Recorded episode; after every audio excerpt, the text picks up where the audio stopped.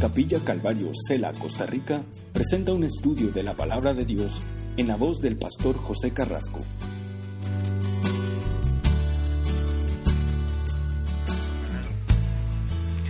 Bueno, sean todos bienvenidos en esta noche. Ministerio Cela les da la bienvenida y esperamos que eh, Dios pueda hablarnos a cada uno conforme eh, a la necesidad eh, eh, que cada uno viene en esta noche. Pero eh, quiero antes de comenzar el estudio, eh, todos sabemos que hoy día se han dado algunas noticias que yo creo que para nosotros debieran ser importantes como cristianos, porque nosotros estamos esperando la venida del Señor. Y una de las cosas que nosotros podemos ver por medio de las escrituras es que el Señor dejó profecías. Para el rapto de la iglesia no hay profecía que se tenga que cumplir. Va a ocurrir en cualquier momento. Pero hay señales que nosotros podemos ver que cada día el tiempo se está acercando. Y hoy día quiero mencionar algo nada más. Después en noviembre, si el Señor no ha venido, en noviembre, vamos a hacer una serie de profecías los miércoles, aparte del estudio los jueves, para ver eh, qué tiempos estamos viviendo, si es que todavía estamos aquí, de aquí a noviembre. Porque fíjense qué interesante, hoy día eh, eh, en las Naciones Unidas Benjamín Netanyahu habló y una de las cosas que él habló es que eh, toda la comunidad está guardando silencio, la comunidad especialmente europea y las naciones que representan la ONU, que en realidad la ONU es un chiste igual que la OEA. Y él además dice que las amenazas de Irán de destruir a Israel eh, es algo que no es algo nuevo, pero que ahora después de todo lo que se ha dado con el asunto del tratado que se firmó para que eh, Irán pueda enriquecer uranio, supuestamente uranio para eh, un consumo de tipo, llamémoslo ahí, para las cosas que ellos tienen, como los tiene Japón o, o los tiene Estados Unidos, pero todos sabemos que ellos están detrás de establecer y de crear más bien una bomba atómica. Ellos ya tienen misiles suficientes como para llegar a Israel. La distancia son como 1.600 kilómetros. Pero ahora lo que ellos están persiguiendo es tener los famosos intercontinentales. Ahora, obviamente esos intercontinentales no son para Israel. Los intercontinentales cruzan de continente a continente. O sea, pueden llegar perfectamente a Estados Unidos, pueden llegar perfectamente a Alemania, pueden llegar perfectamente a, Costa Rica, pueden llegar perfectamente a, Sudamérica, a cualquier parte. Y Israel, el problema que tiene es que ahorita se siente solo. Entonces, esto dijo Netanyahu, si Irán planea destruir a Israel, fracasará. Israel hará todo lo necesario para defender, dice, a nuestro Estado y a nuestro pueblo. Y si ellos intentan destruir Israel, ellos van a fracasar. Y, lo interesante de esto es que él dice que eh, es muy difícil oponerse a algo que está siendo apoyado por las grandes potencias del mundo. El famoso, este de los 5 más 1, Estados Unidos, Rusia, China, Francia, Alemania, el Reino Unido, se están unidos en este tratado que están firmando. Y, es interesante porque él decía que a pesar de eso, él iba a defender la verdad. No importa que los más grandes estuvieran unidos y que pensaran que era lo correcto, pero él iba a defender lo que era la verdad. Entonces, Netanyahu sencillamente eh, dice, la ONU ha guardado silencio. Y, nadie ha hecho, cada vez que se reúnen y atacan a Israel, es el país que más sanciones tiene en estos últimos años, en este año, tiene 20 de la ONU que siempre. Y por ejemplo en Siria se está matando y violando los derechos humanos y en toda esta guerra que llevan más de 250 mil muertos, todo lo que ellos llevan, solamente han hecho eh, una llamada de atención, pero nada más. Entonces, eh, en esto es lo que nosotros estamos viendo. Israel sabe que Irán lo único que quiere en este momento eh, es destruir Israel. Dijo una vez que se firmó el pacto este primer ministro eh, de Irán que Israel no tenía más vida más allá de 25 años. o sea, el plan de ellos en un libro escrito por ellos, que ellos tienen y lo reparten, es que Israel no va a llegar a 25 años más a partir de este tiempo. Entonces vemos que eh, Dios va a actuar, Israel no está solo, pero en este momento se siente solo porque dice que toda la comunidad mundial ha guardado silencio ante toda esta situación. Y lamentablemente esa es una realidad. Pero otra cosa que está pasando, que es más interesante aún y que tiene que ver eh, con este mapa, es que no sé si ustedes saben que Rusia ahorita está apoyando a Siria. Envió barcos primero y luego ahora envió tropas y luego ahora ya envió armamento, eh, fuerza aérea y aviones eh, de última generación para bombardear. Y el propósito de ellos es apoyar, dicen ellos, a su aliado. Ahora, Putin siempre se ha declarado que él es un zar y él quiere volver otra vez la gloria de la madre, dice Rusia, como la tuvo en su comienzo. Y uno de los lugares en donde eh, Rusia no había entrado desde el año 48, más o menos o 49 por ahí, es eh, el Medio Oriente. Y ahora están ahí otra vez. Y ahora ya están con más fuerza porque ahora tienen tropas. De hecho, ahora van a enviar 150 mil tropas o eh, soldados más a esa zona para ya entrar en un ataque ya eh, eh, de hombre a hombre, aparte de todo lo que ellos están bombardeando. Pero lo interesante es que ellos empezaron a, bombardear en lo que nosotros conocemos, o en lo que es en Siria, con la frontera con Israel, que son los altos del Golán. ahí ustedes pueden ver, ahí está Siria, eso blanco que está ahí, se supone que es eh, eh, una zona de seguridad en donde hay unos campamentos de la ONU y de naciones internacionales para mantener la paz ahí. Pero en este momento los bombardeos se están dando ahí en esa zona, en esos pueblos en donde supuestamente está ISIS y todos los que están en contra de este Hassan, el, eh, este tirano que está ahí en Siria. Entonces fíjense lo cerca que está ahí. Los que lo están bombardeando no son los sirios, son los rusos. Ellos están ahí.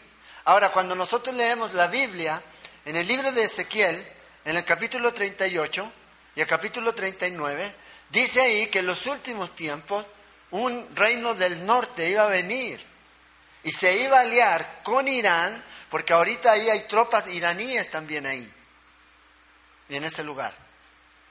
Y con Siria y ellos iban a venir, iban a conformar una coalición, y iban a venir, iban a hacer una invasión a eh, Israel. No estoy diciendo que este va a ser la invasión, pero vean lo cerca que ellos están ahí. Y otra de las cosas que este hombre dice, eh, Putin, es que en este momento ellos no van a permitir ninguna intromisión de ninguna nación a Siria. Y cualquiera que bombardee bases sirias va a sufrir, dice, va a sufrir. De hecho, ellos en este momento instalaron una cantidad eh, de armamento en todo lo que es la costa del Mediterráneo para proteger ahí. Artillería, pero de última generación. Misiles guiados y todo eso. Aparte del submarino más grande que ellos tienen que está en esa zona ahora. Es el más grande que hay. No hay otro submarino más grande que ese con la capacidad de transportar 20 ojivas nucleares, suficientes como para volver nada a lo que se, lo que se atraviese.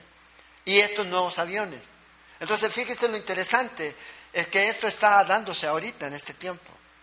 La Biblia dice que Israel va a quedar solo.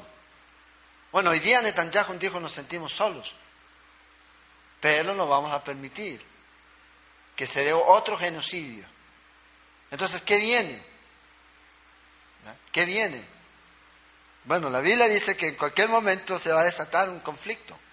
Pero antes que eso ocurra, probablemente, o durante ese tiempo, podría ser que Dios se lleve a su iglesia.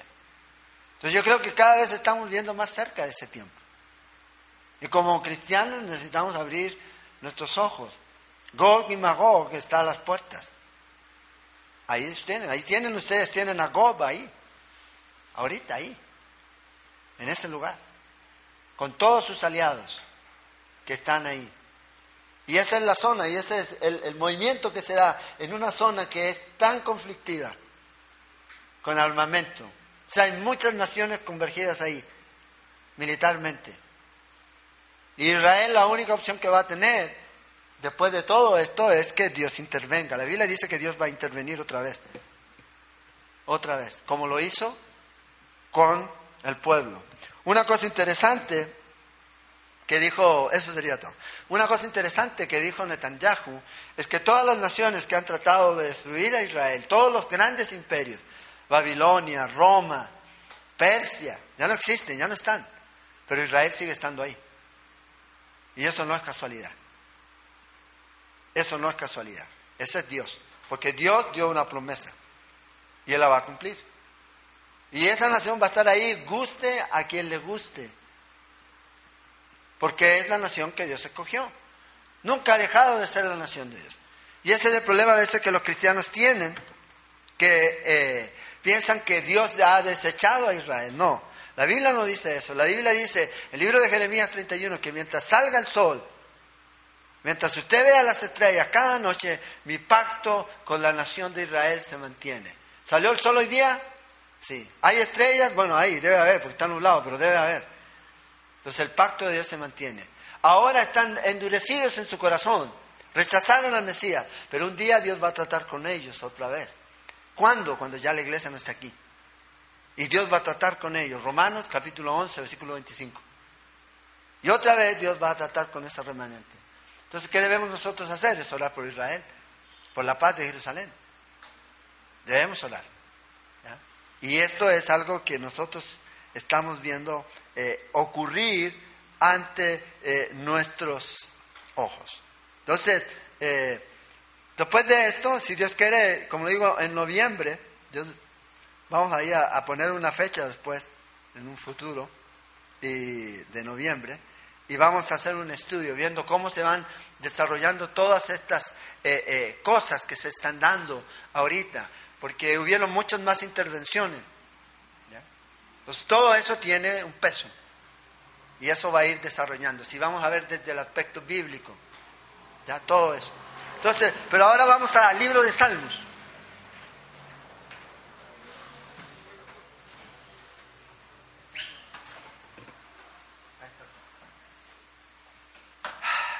El libro de Salmos, capítulo 6. Vamos a continuar con nuestro estudio eh, del libro eh, de Salmos y no olvidar que no se nos eh, perdamos de vista todo lo que está aconteciendo hoy día y, en, el, en, el, mundo, ¿da? En el mundo. Capítulo 6. Comenzamos aquí uno de los salmos que tiene que ver con súplica. Eh, estos salmos, hay siete salmos que son conocidos como salmos de tipo penitenciales, penitencias. Generalmente los cristianos cantaban estos salmos, los cristianos, acuérdense, el primer libro de himno de los cristianos era los salmos. Eran los salmos, ellos cantaban los salmos, los apropiaron para sí, como así todo el Antiguo Testamento. Y ellos lo cantaban en lo que nosotros llamamos el miércoles de ceniza. Es en ese tiempo en que ellos cantaban estos salmos. ¿Por qué? Porque era un, tiempo de reflexión y de arrepentimiento, de pedir ayuda a Dios. De pedir ayuda a Dios. Y esto es lo que nosotros vemos aquí.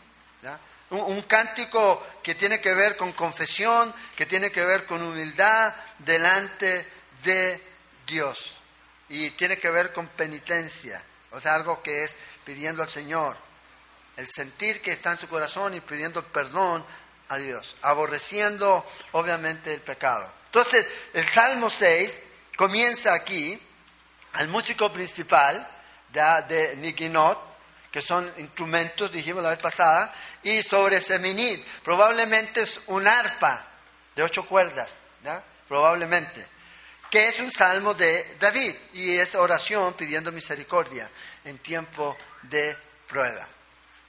Fíjese, dice aquí, primer versículo, Jehová, no me reprendas en tu enojo.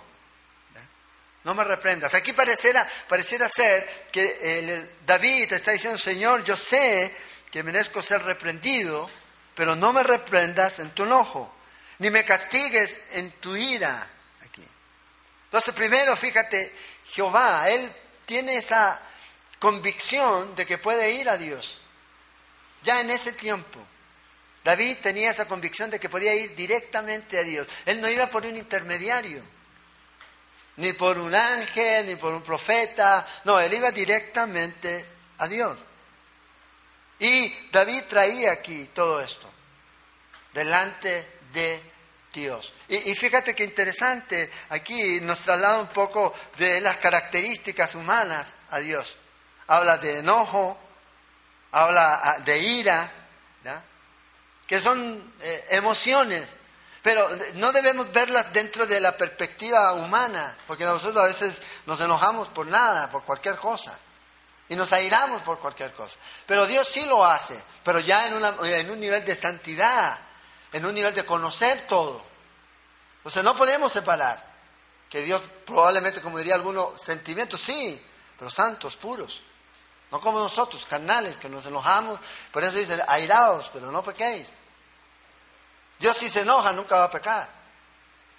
Y aquí el escritor está pidiéndole al Señor que eh, si Él se va a, a, ser reprendido, que no lo haga en su ira.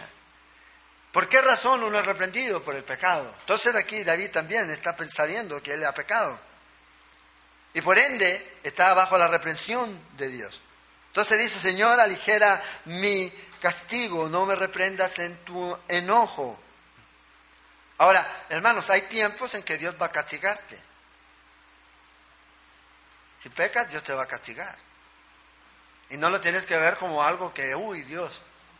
No, si hacemos algo que va en contra de Dios, porque es muy diferente que nosotros suframos la consecuencia de acciones que nosotros hemos cometido, malas decisiones, pero cuando el Señor a veces, Dios quiere venir, producto de nuestro pecado, a veces Dios viene y nos castiga.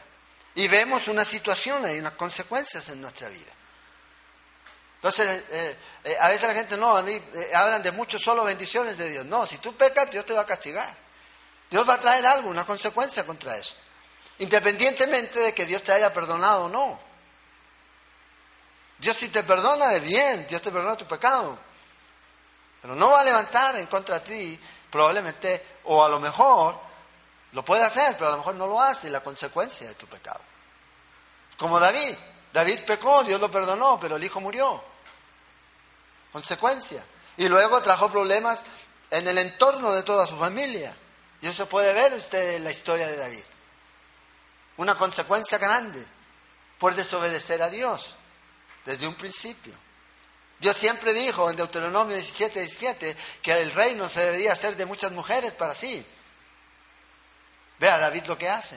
Tenía una y después agarró otra y después otra y otra. Y vea después el desastre de familia. Con los hijos que se mencionan. Entonces a veces hay consecuencias, sí. Y a veces Dios te va a castigar.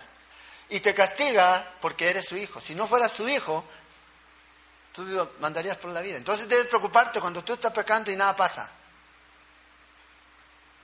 Ahí es donde debes preocuparte. Todo te va bien, nada te resulta mal. Wow.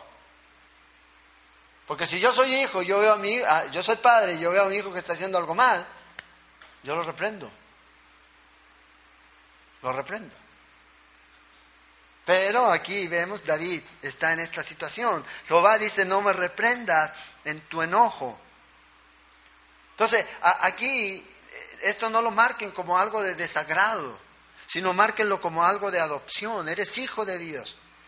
Y si Dios es tu padre, entonces Él tiene todo el derecho de disciplinarte. Hebreos 12:7 dice, si soportáis la disciplina de Dios, quiere decir que Él te está tratando como hijo. Si no fuera así, entonces Él no tiene nada, usted no tiene nada que hacer con los hijos del vecino, aunque le gustara. O a veces con los hijos de los hermanos que vienen aquí, uy, si fuera mi hijo. Pero no, no es su hijo. Usted no se puede meter, pero si es su hijo, entonces usted puede disciplinarlo allí. Y cuando Dios nos corrige, no se, sienta, eh, no se siente como agradable. Uy, qué rico que Dios me corrigió. No, lamentablemente no es así. Pero primero es bueno. Es lo primero, porque somos hijos de Él. Y segundo, es para nuestro bien. Dios siempre lo hace con un propósito. No solamente para que sufra, para que sienta, sino para que aprenda aquí. Y esto es lo que vemos aquí. Entonces, esta relación de David con Dios, él veía a Dios y él sentía de que Dios lo estaba arrepentiendo, que a Dios como su Padre, y podía aclamar él aquí. Entonces, cuando Dios te corrige, cuando Dios te disciplina, Él nunca lo hace con ira o por ira. Es el amor de Dios. Porque la ira de Dios cayó sobre quién? Sobre Cristo en la cruz. Ahí está toda la ira. Sobre Él. Pero cuando Él viene y nos disciplina, entonces Él lo hace en su amor, gracia, misericordia. Y te dice, necesitas aprender. Y eres mi hijo y por eso lo hago. Entonces dice aquí los problemas que tenía David. Versículos 2 y 3. Ten misericordia de mí, oh Jehová, porque estoy enfermo. Sáname, oh Jehová, porque mis huesos te estremecen. Había una consecuencia de aflicción física aquí, producto de esta situación, de este eh, eh, castigo que él estaba recibiendo. Mi alma también está muy turbada, y tú, Jehová, ¿hasta cuándo? O sea, ¿hasta cuándo va a seguir esta situación? Yo sé que esto es un pacto que Dios está haciendo o me está tratando en amor. Pero Señor, ¿hasta cuándo? Mi alma está muy turbada aquí. Y, fíjate aquí, fue a buscar David la misericordia de Dios. En toda esta situación, en medio de este castigo, él en vez de huir, de alejarse, de enojarse con Dios, que a veces es lo que nosotros hacemos, él fue donde Dios. Señor, ten misericordia, ayúdame. Mira mi cuerpo, mira mi alma, cómo está. Ayúdame, tú eres el que me puede ayudar. Sí, yo pequé, Señor, castígame, pero sé propicio a mí. Y eso es eh, lo que Dios está haciendo aquí. Entonces, vea la diferencia. Ahora, siempre tenemos que confiar en el amor de Dios y la ayuda de Dios. Siempre aquí. El problema es cuando no lo hacemos. Cuando no confiamos en la ayuda de Dios, en el amor de Dios, lo que ocurre es que cualquier cosa, cualquier prueba, por muy pequeña que se sienta, se siente insoportable. Porque está solo. Ay, no lo puedo. Dejas de confiar en Dios. Dejas de confiar en el amor. Dejas de confiar en la ayuda de Dios. Entonces cualquier prueba, por muy pequeña, se hace insoportable. Por eso siempre necesitamos confiar en Dios. Cuando Él viene, cuando viene la prueba o cuando viene la disciplina, confía en Dios. Y dice David, Señor, ¿hasta cuándo? El que conoce el tiempo de nuestra humillación es Él. No yo ni tú, es Él. Y a Él es el que le debemos preguntar. Sabía que estaba bajo el castigo de Dios, pero también Él pregunta, Señor, ¿cuánto tiempo más? Acorta el juicio, Señor. Ya, ya es suficiente. O sea, David tenía esa confianza para ir delante de Dios. Señor, ya aprendí la lección. Y a veces eso pasa. Porque a veces Dios nos enseña. Y generalmente Dios nos va a enseñar a través de eso.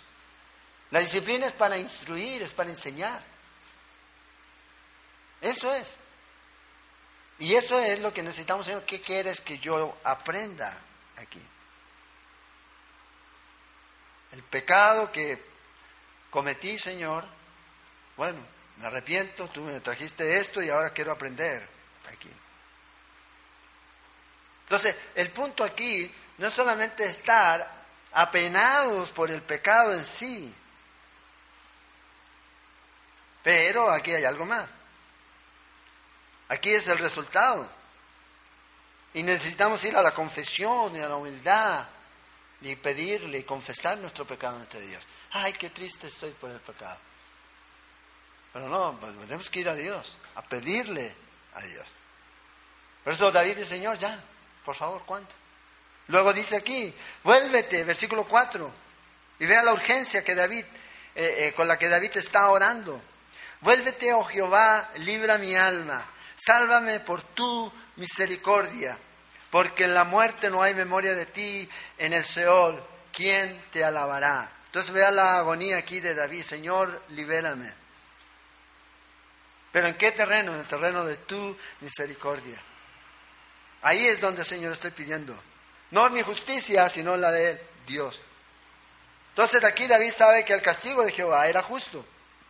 Pero también sabía que Dios es rico en misericordia. Y ahí tenemos que ir. Nunca, acuérdense en Hebreos que dice, tenemos entrada al trono de la gracia para recibir el oportuno socorro. La gracia, la misericordia de Dios siempre va a estar ahí. Y a Él tenemos que ir, no en nuestra justicia. Dice, Señor, vuélvete a mí. El pecado nos distancia de Dios. Sentimos esa sensación de que Dios está lejos. Y esto no es algo que nosotros vemos aquí. También lo podemos ver en otros libros. De gente ahí, ya lo siento lejos. Y esta es la agonía del juicio de Dios. Y esto es lo que Él está pidiendo aquí. Dios, ayúdame. Porque tú eres el único que me puedes liberar. Eh, nosotros somos muy rápidos para correr donde la gente. O corrernos de la gente. Pero no vamos a Dios. No buscamos a Dios. Sino que nos quedamos en nosotros aquí. Vea, cuando usted se siente lejos de Dios, usted no es capaz de enfrentar ninguna cosa en su vida. Y usted lo siente, no puedo. Y cuando usted diga no puedo, entonces hay una relación ahí. ¿Por qué? Porque usted está diciendo no puedo yo. Sí, porque usted no está poniéndose delante de Dios. Cualquier prueba que pueda venir a nuestra vida, sí, tenemos esa sensación de que Dios no está con nosotros, somos débiles. Aunque sea la pequeña. Aunque sea la pequeña. Pero cuando Dios, sentimos esa sensación de Dios, y saber que Dios está con nosotros y en nosotros, entonces podemos enfrentar cualquier cosa. Entonces, no me diga, hermano o hermana, ah, es que esto yo no lo puedo soportar. Dios nos da la fuerza para soportar lo que venga. No importa lo terrible que pueda ser. La muerte, la muerte es un paso a la eternidad para nosotros. Una enfermedad terrible, esta corta aflicción. La separación de un ser querido por poco tiempo. Si es creyente. Si no es creyente, nada más que hacer. Nunca más. Pero si es creyente, lo vamos a ver en la eternidad. ¿Cuál es el...? Entonces, no hay cosa que uno diga, ay, yo no puedo. Eh, juntamente Dios nos da la salida y nos da la fuerza. El problema es cuando estamos solos peleando. No podemos. Soy más que vencedores, dice la Biblia. ¿O no? Y lo cantan, pero es la única, eh, como decía un pastor amigo, la iglesia de Dios miente cuando canta. Porque canta cosas y después no las vive. Son pura mentira. Nuestras mentiras van en las canciones porque en la práctica no las vivimos. Pero ve aquí, dice David, sálvame por tu misericordia. Nunca va a fallar la misericordia de Dios. Nunca va a decir el Señor, ¿sabes qué? No hay más. Si tú vienes con un corazón contrito y humillado del Señor, va a abrir esa puerta. Siempre. ¿Cuándo no hay misericordia? Para el que no la busca. Nunca va a haber. Pero si tú buscas, siempre va a haber. La misericordia de Dios. Ahora aquí, versículo 5, ah, eh, y a veces ya hemos dicho esto cuando estudiamos Job, Dice, eh, eh, tenemos que tener cuidado en, crear doctrinas de estos libros poéticos. Y especialmente a veces sin consultar todo lo que la escritura enseña. Entonces aquí dice, porque en la muerte no hay memoria de ti. Y, aquí sería un error que esto aquí, lo que David está diciendo es que no hay vida o se acaba todo aquí. No hay vida más allá de la muerte como algunos decían. Acuérdense, los profetas dicen que alguna gente decía, comamos y bebamos porque después de esta vida no hay otra. Pero lo importante aquí es qué dice el resto de la escritura.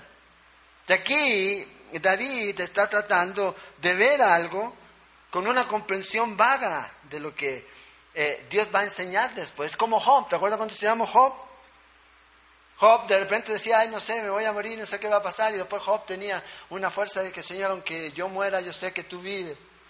Y un día le veré. O sea, había esa, a veces esa contradicción. Pero cuando Jesús vino, el que más sabe de la vida y de la muerte es Él. ¿Y qué dice Jesús? La historia de Rico y Lázaro, en capítulo 16 de Lucas, verso 31 en adelante. Dice que habían estos dos hombres y los dos murieron. Uno fue al seno de Abraham y el otro fue al lugar de tormento. En el Antiguo Testamento esto era así. Por eso cuando la Biblia dice que se llevó cautiva la cautividad en Efesios 4, dice que descendió el libro de Pedro a las partes más profundas a predicar a los espíritus encarcelados, no a predicarles que ellos iban a ser libres al lado de esos que habían muerto sin eh, la promesa o no confiando en la promesa, sino aquellos que estaban en ese seno, dice que se llevó cautiva la cautividad. Isaías 61 dice que Él vino a dar libertad a los presos.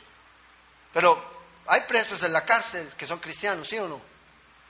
Entonces no estaba hablando de cárcel, literal, estaba hablando de esa cárcel que dice ahí el libro de Hebreos 11 que estos hombres no podían experimentar y recibir la promesa antes o fuera de nosotros. ¿Por qué? Porque Cristo tenía que venir y morir. Entonces cuando las personas morían iban los dos a ese lugar, había un lugar de tormento, dice Jesús. Ahora, usted no me diga que eso es una parábola, porque si usted ha estudiado las parábolas, dice usted, las parábolas no hay nombres propios. Revise todas las parábolas de la Biblia. No hay nombres propios. Sino que ahí usted ve y habla de un hombre llamado Lázaro, habla de un personaje llamado Abraham, habla de un personaje llamado Moisés. No menciona ahí. Entonces Jesús dice que había en ese lugar un lugar de tormento que ellos conocían como el Hades, en el Nuevo Testamento es el Seol. Pero también había ese lugar en donde estaba el seno de Abraham, donde este hombre era confortado, consolado, y que nadie podía cruzar de un lado a otro. Y ahí estaban. ¿De dónde vino Samuel? Cuando lo llamó esta, esta viuda, eh, esta bruja de Endor. Dice que lo, lo, vio descender, o sea, salir desde abajo. ¿Por qué me llamaste? Estaba ahí yo, pues, pura vida, ahí con y hoy estará conmigo y la gente asocia inmediatamente, ah, hoy entonces Saúl iba a estar, no, Saúl iba a ir a ese mismo lugar, pero al compartimiento diferente, a sufrir, a sufrir, ¿por qué? Porque Dios ya lo había desechado. Primero Samuel 16. Entonces nosotros vemos que aquí este David está hablando de algo que no conoce. Y esto es lo que usted ve a veces en el Antiguo Testamento. En segunda de Timoteo 1.10 nos dice que nuestro Salvador Jesucristo, el cual quitó la muerte y sacó a luz la vida y la inmortalidad por el Evangelio. Jesús trajo la vida y la inmortalidad a la luz por medio del Evangelio. Él nos muestra ahora la realidad. Él nos muestra. No temáis a la muerte. Él lo dice. No teman a los que pueden destruir el cuerpo, pero el alma no pueden tocar. Pero tengan miedo del que puede destruir. Y la palabra ahí no es la palabra de aniquilación en el hebreo, en el griego. Y la idea ahí de un castigo eterno. Porque la Biblia nunca habla de aniquilación.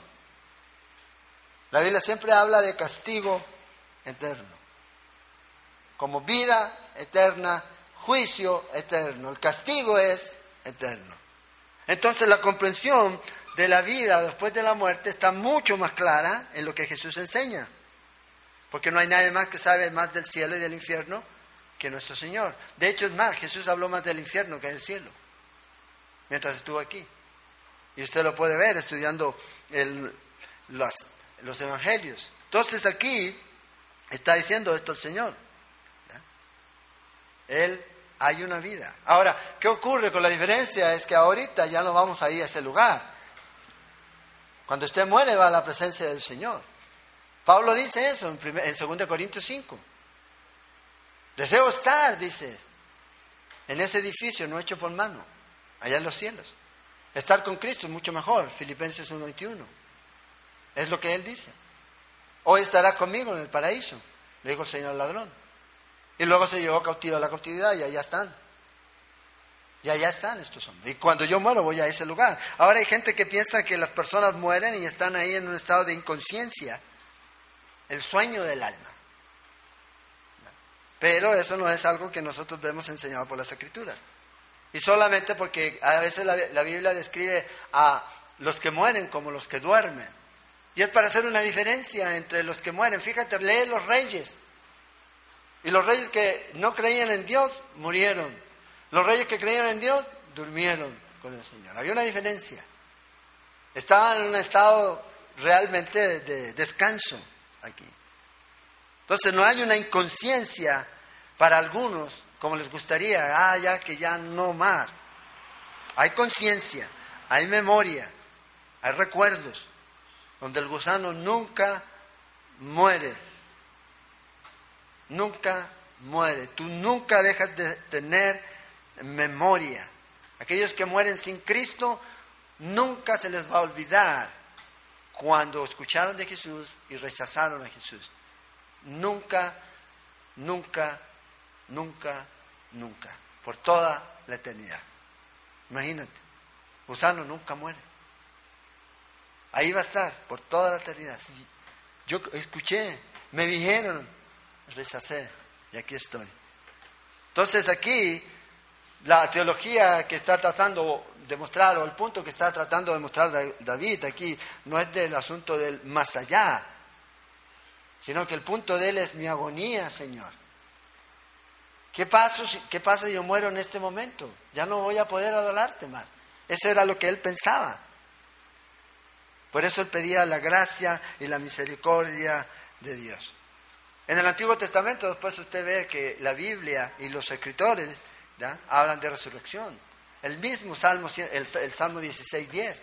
No dejarás mi alma en el Seol. Hablando de Cristo Jesús. El libro de Daniel 12 habla de la resurrección. Unos para gloria y otros para ignominia. Aquí. Entonces, David lo que está haciendo aquí es esa certeza de Señor, si yo muero aquí, ¿qué va a pasar? En esta condición en la que estoy. Por eso Él pide, Señor, ayúdame. Me ha consumido mis fuerzas, o a mi fuerza de mi gemir.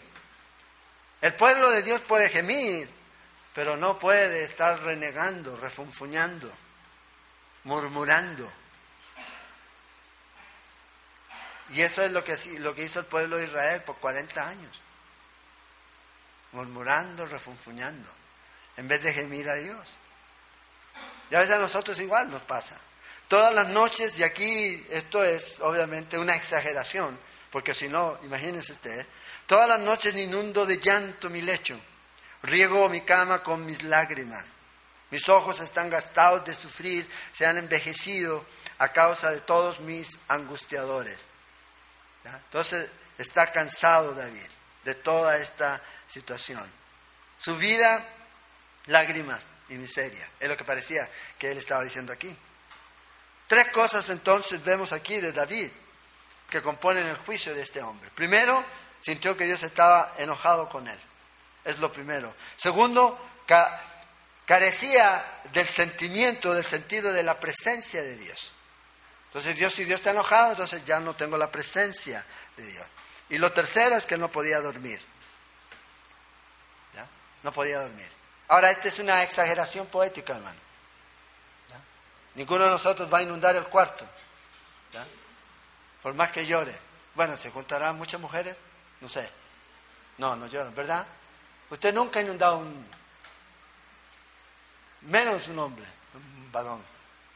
Sí lloran igual los varones, pero... Pero es una exageración aquí.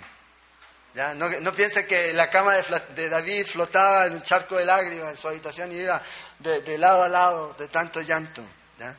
Esto es poesía, nada más, aquí. Entonces aquí, aquí usted puede aplicar cuando eh, el concepto de interpretación bíblica, si esto es literal o sencillamente mm, es eh, no literal. Y aquí usted obviamente dice, dentro de la realidad esto se da, no. Por mucho que usted haya, haya llorado, no va a inundar su cuarto. Jamás, ni jamás va a poner su cama a flotar. Y eso es lo que él está haciendo aquí. Entonces, vea la convicción de pecado que tiene sobre David y, sobre la vida de este hombre. Mis ojos están gastados a causa de todos mis angustiadores aquí. O sea, pareciera que él estaba un poquito desalentado, como diríamos hoy día, eh, un poquito deprimido. Ay, no quiero nada, todos, no quiero, no quiero ver a nadie. se sentía de esta manera aquí. Fíjese los ojos de David, ojos rojos, doloridos por tanto llorar. Es como cuando uno ve a la mujer, estaba llorando, no, los ojos rojos así. No los pueden engañar. Bueno, David se sentía así, de esto es aquí. Y se comenzaron a oscurecer. Y vea la declaración de confianza de David. Apartados de mí, versículo 8 al 10, todos los hacedores de iniquidad. Ve, aquí hay algo que es interesante. Si usted se arrepiente de su pecado, usted tiene que hacer algo. Hay una acción detrás del arrepentimiento. No solamente, ay, me arrepiento. No, hay acción. Primero, lejos los que practican pecado de mí. No los quiero. No quiero amigos de esos. Yo. No los necesito. Y vean lo que está aquí, David. Porque Jehová ha oído la voz de mi lloro. Él ha escuchado a David en el pasado. Él lo está escuchando ahora en el presente y lo va a escuchar en el futuro. Esa es la convicción que él tenía. Jehová ha oído mi ruego, ha recibido Jehová mi oración. Se avergonzarán y se turbarán mucho todos los enemigos, se volverán y serán avergonzados de repente. Esta es la convicción que David tenía, esta es la confianza que David tenía. Entonces, cual sea el pecado, y pareciera aquí que el pecado que David cometió era la asociación con gente pecadora. Porque aquí está diciendo, Señor, los que hacen iniquidad, apártense de mí, no los quiero aquí. Entonces, aquí hay algo que es consistente con el arrepentimiento. ¿Cuál es? Apártense de mí los que practican impiedad, no los necesito. O sea, el arrepentimiento no es solamente bla, bla, bla.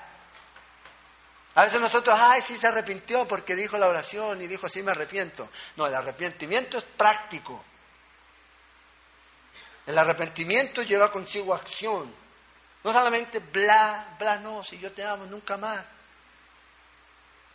No, bla, bla, bla, está bien, pero pasemos a las palabras, a la acción. De la acción es algo que usted debe ver. Verdadero arrepentimiento, un cambio de corazón Ahora, Dios sabe si la persona se arrepintió, sí, inmediatamente, pero yo no, yo tengo que ver. Yo tengo que ver. Lamentablemente es así. A veces sí, ok, le damos el beneficio de la duda, se arrepintió, pero ahora esperamos que su vida haya una consecuencia con ese arrepentimiento. Y que no vuelva a hacer lo mismo, y que cambie, y que deje lo que tenga que dejar. Un hombre dijo esto con respecto a este versículo de asociación. Dijo, si no va a ir conmigo al cielo, no voy a ir contigo al infierno. Vea, si esa persona con la que usted tiene esa relación no va a ir con usted al, cielo, entonces ojo, porque esa persona te puede llevar al infierno. No lo necesitas. No lo necesitas. Corta. Fortalécete, madura en el Señor, crece en el Señor. Y hace lazos por eso esa gente que no se congrega nunca hace lazo con creyentes. Que llega una vez y, ya está terminando la reunión y ¡pa! Va yéndose. ¿Qué lazos? Pasa más tiempo con gente que no son creyentes. No digo que esté mal, el problema es si los está alcanzando para Cristo. Porque si no los está alcanzando para Cristo, no sirve. Se necesita relacionarse con aquellas personas que aman a Dios y que les pueden ayudar a usted. ¿A qué? A caminar juntos hacia el cielo, hacia la madurez. Eso es lo que necesitamos. Jehová ha oído la voz de mi lloro, dice aquí. Y así termina este salmo con esta nota de confianza. Dios ese grito de agonía, Señor, ayúdame. Dios lo escuchó. Y esto es lo mismo para nosotros. O sea, el llanto delante de Dios tiene una voz. Cuando clamamos y gemimos a Dios, cuando somos quebrantados por la situación, quebrantados en lo que estamos pidiendo, en lo que estamos... Dios, eso es, wow, no solamente su palabra, sino cada lágrima. Dice que cada lágrima está ahí, Dios las tiene. Entonces, vea lo que David está diciendo aquí. No es que Dios se emocione por su manifestación de emoción, sino que lo que Dios ve ahí es su corazón apasionado. Eso es lo que a Dios le impresiona. Y cuando su corazón es apasionado, probablemente usted va a volcar lágrimas. Si usted ora por alguien que usted ama y esta persona se está yendo al infierno, Señor, mira, se va a ir al infierno, pero bueno, Señor. Es como cuando usted está con alguien que está agonizando. Trata de ayudarlo. ¿Y cómo ve? La gente entra a veces a llorar y a gemir y a pedir. Aunque no crean en Dios, le claman a Dios. Y a veces nosotros los cristianos que tenemos la entrada al trono para poder orar, no tenemos compasión. No tenemos pasión por esta gente aquí. David nunca tuvo miedo de llorar delante de Dios, porque nosotros sí. Y cada vez que David derramó lágrimas, y vamos a ver a través del libro de los Salmos, que no fue una vez, fueron varias veces, Dios oyó su llanto, oyó su llanto. Y esa es la confianza que nosotros tenemos. Vea lo que dice Primera de Juan. Hoy día solo vamos a ver este salmo, la próxima semana ustedes van a seguir con el Salmo 7. Primera de Juan 5, verso 14 a 15. Y esta es la confianza que tenemos en Él, que si pedimos alguna cosa conforme a su voluntad, Él nos oye. Y si sabemos que Él nos oye, en cualquier cosa que pedimos, sabemos que tenemos las peticiones que le hayamos hecho. Esta es la confianza, dice Juan, si pedimos conforme a su voluntad. Si somos sus discípulos, dice todo lo que pedimos al Padre en su nombre él nos oye. Él nos oye. Y si está en la voluntad de Dios, aquí, Dios va a hacer su obra. Hay cosas que están siempre en la voluntad de Dios y que usted no necesita cuestionar y orar. Por ejemplo, Dios, lléname con tu Espíritu Santo. ¿Será la voluntad de Dios que usted sea lleno del Espíritu Santo? Sí es la voluntad de Dios. Dios dijo que necesitamos ser llenos. Entonces, cuando usted ora, ore con convicción en fe, que esa es una oración que está en la voluntad de Dios. Oramos y pedimos y Dios nos va a dar lo que pedimos. Si pedimos conforme a su voluntad. Esa es la clave de la oración. Poder buscar cuál es la voluntad de Dios. Y cuando usted no sabe cuál es la voluntad de Dios, el apóstol Pablo dice en Romanos 8, ahí que gemimos que gemimos, dice, que nuestro espíritu gime con deseos indecibles. Dios interpreta eso, Dios interpreta sus llantos, Dios interpreta su gemir. Cuando a veces uno entra en un punto en donde no sabe cómo orar, no sabe cómo pedir, y, si usted está hablando en el Espíritu, como dice Pablo en Efesios 6, 18, entonces dice ahí que usted empieza a gemir. Y Dios interpreta eso, porque Él es Dios. Él nos conoce, Él sabe lo que hay en nuestro corazón. Él sabe que las palabras que están en nosotros antes que se formen, Él las conoce. Entonces vemos aquí a David. Y vea cuál es la consecuencia. En el versículo 10 dice, y se avergonzarán y se turbarán muchos todos mis enemigos. Entonces David sabía que cuando Dios contesta una oración, hay de los enemigos de él. El problema de los enemigos no es David, el problema de los enemigos de David era Dios. Y David necesitaba entender eso y nosotros también. ¿Ah? ah, ya me van a ver cuando me vean. No, ellos tienen que ver a Dios, no a mí. Ellos tienen que temer a Dios aquí. Entonces, fíjate, la oración de David aquí nos muestra primero que todo que su agonía es temporal. Debemos de dejar de pensar que es una agonía interminable Un suspiro así como que se va a morir y no y otra vez sigue. No, es temporal. El problema aquí de paso a una agonía permanente y sin solución es para sus enemigos, no para David. La agonía permanente va a ser para aquellos que atacan a David, aquellos enemigos de David. Pero para usted es temporal. Dios la va a quitar y Dios se va a encargar de estos hombres. Y en el Salmo 7 David habla eso aquí. Ahora, Señor, destruye a estos enemigos. Acuérdense, Antiguo Testamento. Nuevo Testamento, oramos por nuestros enemigos, no contra ellos. Amad, dice, a vuestros enemigos. Wow, y eso es fuerte. Porque eso no es fácil. Humanamente, ¿quién? En el Antiguo Testamento ellos tenían el concepto ojo por ojo, diente por medio. Pasaba todo el tiempo. Pero cuando Jesús viene, oíste que fue dicho, odiar a vuestros enemigos, llamar a vuestros amigos. Yo digo, amen a sus enemigos y oren por ellos. Esa es la diferencia que Jesús vino a plantear. Ese es el fondo, ese es el espíritu de la ley. Porque lo que estaba mostrándoles a ellos era el espíritu de la ley, la ley que Él les dio a ellos. Cuando el Señor dice que amen a su prójimo, no era algo que ellos no conocían. El problema es que ellos solamente amaban a sus amigos.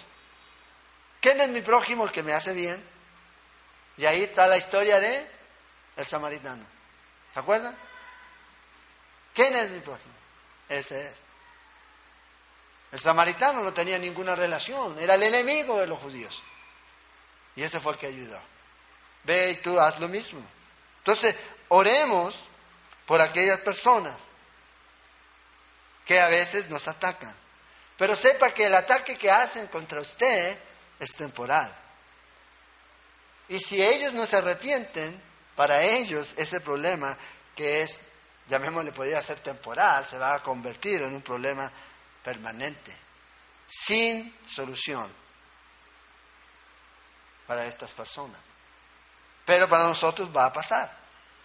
Entonces ve aquí eh, la oración de este hombre. Jehová, no me reprendas. Y terminó alabando a Dios. Dios lo escuchó. Entonces cada vez que vamos con ese corazón humillado delante de Dios, dice que Dios nos va a escuchar. Bienaventurado es el hombre cuyos pecados son perdonados. Que se presenta delante de Dios, dice Salmo 32, con un corazón contrito y humillado. Nunca va a salir avergonzado, nunca va a salir con que Dios no me perdonó. Porque ese es el asunto. ¿Por qué Dios no destruye todavía? Es porque su misericordia está ahí. Ahí está. Pero está esperando qué? Las personas no van a ser salvas por su misericordia. Las personas van a ser salvas si se arrepienten de su pecado y creen en Cristo Jesús.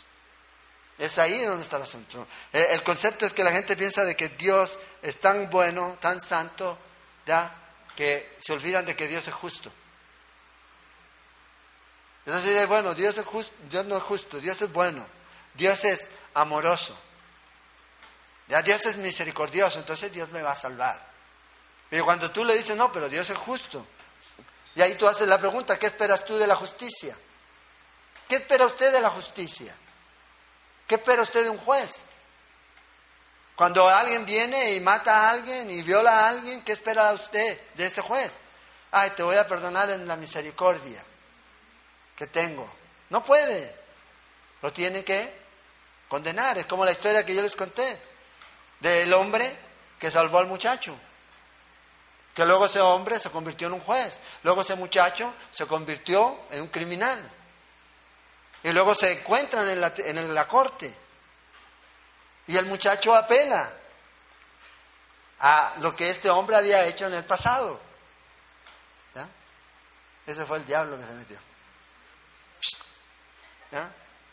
Apela a lo que el hombre había hecho. Tú en el pasado me salvaste sálvame ahora. Y el juez le dice, no, en ese tiempo fui tu salvador, ahora soy tu juez. Y eso es Dios. Hay un tiempo en donde Él es el Salvador, pero también hay un tiempo en donde Él es el juez. Y va a hacer y va a cumplir ese rol. Y el juez hace justicia. Y lamentablemente las personas ignoran eso.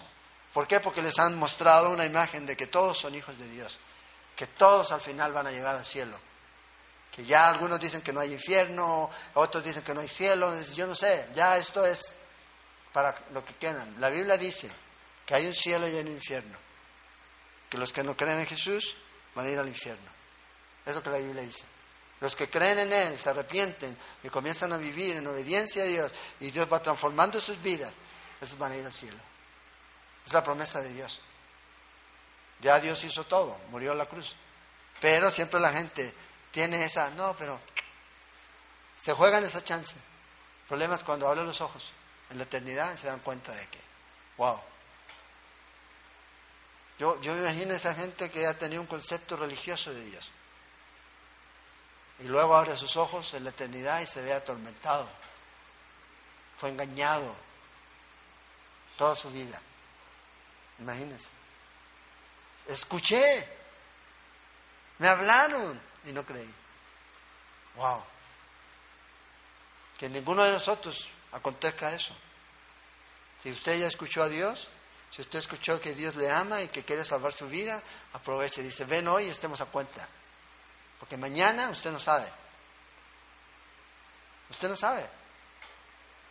Imagínense esos muchachos de la universidad hoy día, en Oregon, todos fueron a estudiar, 20, 13 de ellos muertos. Así es. Así es la vida del hombre. Por eso no desaprovechemos la oportunidad que Dios nos da. Cada vez que Él nos da la oportunidad para que seamos salvos, si no hemos recibido a Cristo Jesús, aprovechémosla. Y lo mismo, cada vez que usted comparta con alguien que no es salvo, déle la oportunidad. Porque puede ser la última para él. Porque uno no sabe.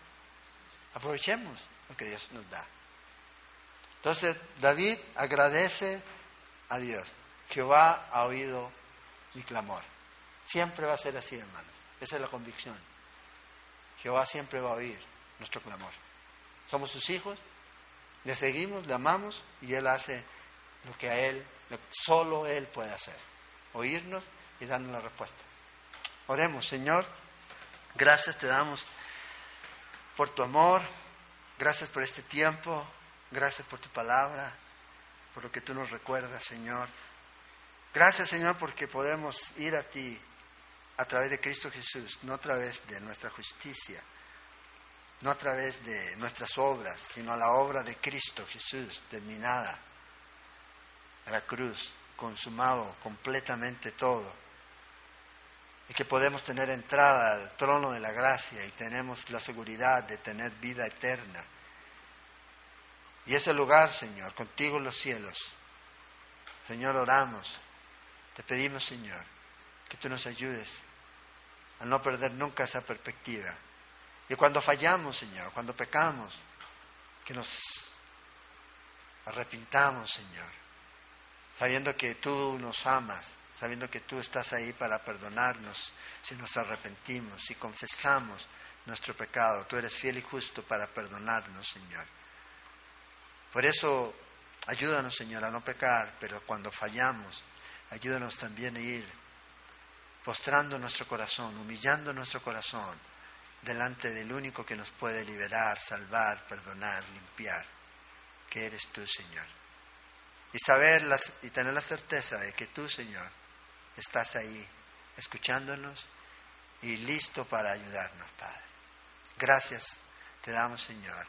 Oramos en esta noche, Señor, y te pedimos que tú continúes enseñándonos que tú continúes, Señor, hablándonos a nuestras vidas a través de este libro, Señor, y que tú, Señor, nos ayudes para poder estar mirando los tiempos, las señales, y tomar ese sentido de urgencia, que probablemente, Señor, estamos más cerca que antes, Señor, de tu venida.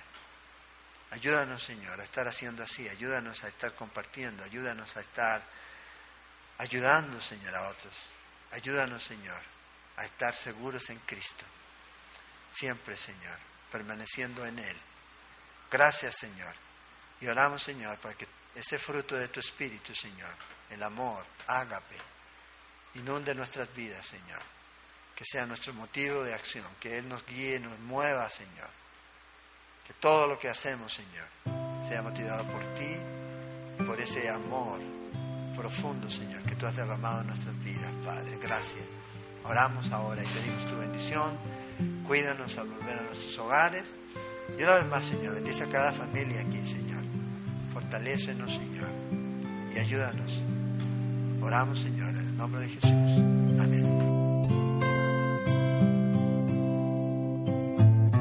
Esperamos que este estudio de la palabra de Dios haya sido de edificación para su vida. Le invitamos a visitar nuestro sitio en internet www.ministeriosela.com, donde encontrará más estudios y recursos para su edificación.